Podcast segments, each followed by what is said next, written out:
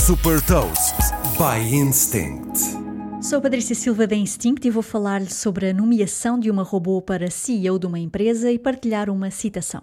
Hot Toast. Daqui a 30 anos, um robô vai ser capa da revista Time como CEO do ano. Esta afirmação foi feita em 2017 por Jack Ma, o fundador da Alibaba, e parece que já estamos a caminhar nesse sentido. A Fusion NetDragon Websoft, uma subsidiária de uma das maiores empresas de videojogos na China, nomeou uma robô como CEO. Chama-se Tang Yu e é uma robô com forma humana. Trabalhando 24 horas por dia, é capaz não só de aprovar e assinar documentos, como também gerir projetos e avaliar o desempenho dos colaboradores.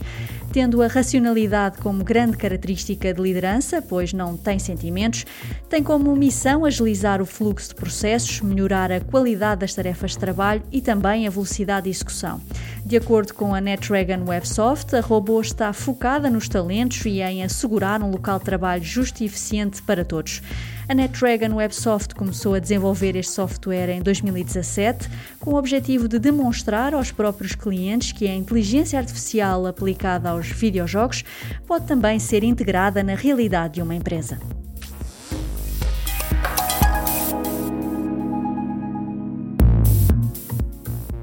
Deixo também uma citação do fundador da Nivea, Jensen Wang. O software está a engolir o mundo e a inteligência artificial vai engolir o software. Saiba mais sobre inovação e nova economia em supertoast.pt.